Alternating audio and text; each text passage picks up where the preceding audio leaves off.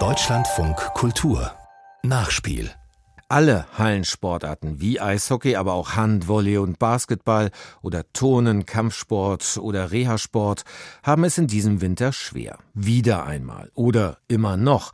Denn nach den problematischen Corona-Jahren schlägt die Energiekrise, ausgelöst durch den russischen Angriffskrieg gegen die Ukraine, voll zu.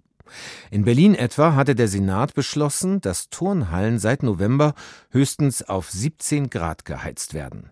Anja Röbekamp hat sich den Umgang damit genauer für uns angeschaut. Wer sich sportlich betätigt, kommt ins Schwitzen und friert nicht so leicht. Kinder haben einen großen Bewegungsdrang, aber sie toben nicht ständig im Training herum.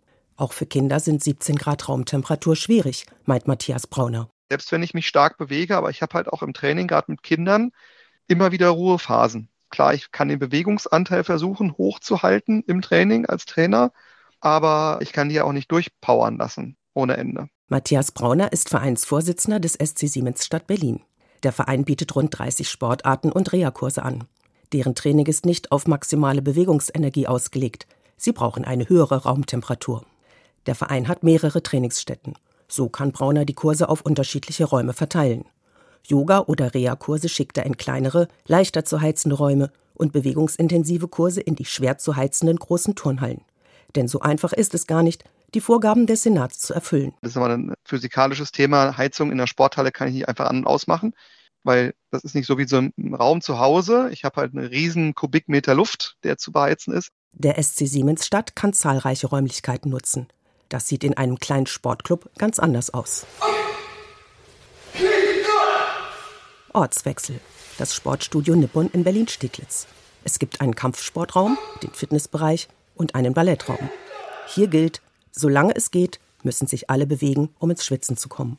Das ist hart für KampfsportlerInnen, die normalerweise barfuß trainieren.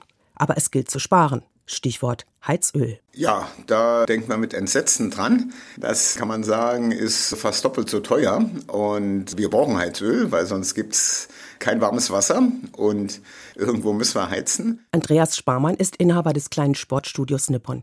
Er muss jetzt 63 Prozent mehr an Stromkosten zahlen. Vor den Heizkosten graut ihm. Es geht um seine Existenz. Er hat alle seine Reserven in der Corona-Krise aufgebraucht, auch seine Altersvorsorge. Denn auf die staatlichen Hilfen hat er drei Monate warten müssen. Gereicht haben diese Hilfen nicht. Die Kosten liefen mehr oder weniger unverändert weiter. Wir haben unsere Mitarbeiter erhalten, eben teilweise in Kurzarbeit, aber freiberufliche Trainer blieben dann ganz außen vor. Ja, Kosten unverändert.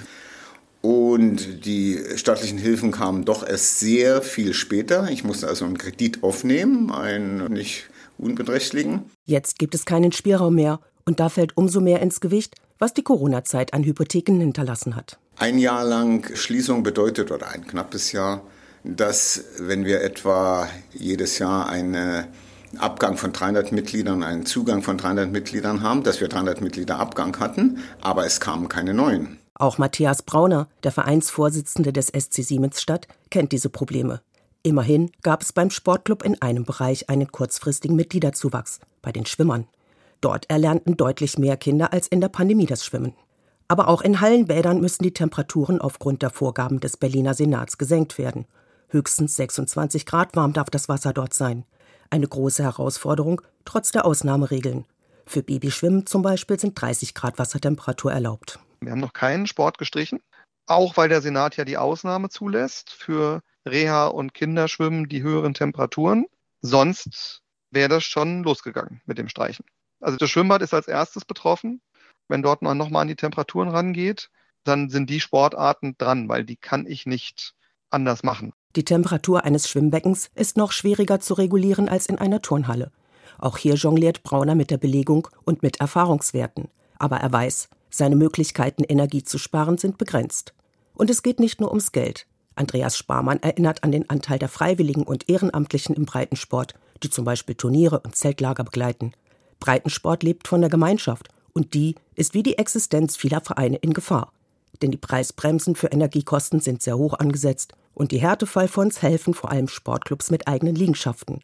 Kleinere Anbieter wie das Sportstudio Nippon von Andreas Sparmann haben dagegen hart zu kämpfen.